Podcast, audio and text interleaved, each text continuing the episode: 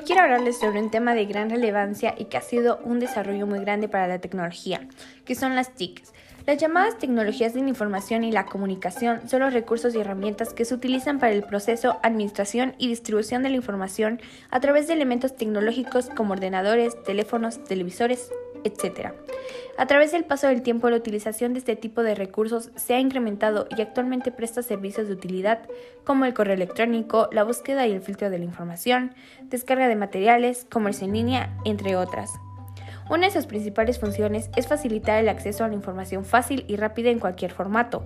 Esto es posible a través de la inmaterialidad es decir, de la digitalización de la información para almacenarla en grandes cantidades o tener acceso aún si está en dispositivos lejanos.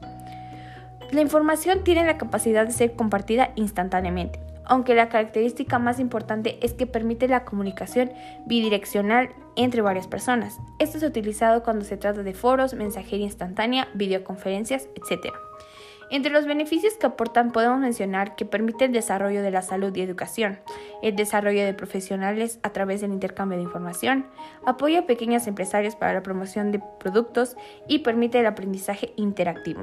Con el desarrollo de la tecnología y la búsqueda de nuevas formas de comunicación más eficaces, las TIC se han posicionado como uno de los pilares básicos de la sociedad.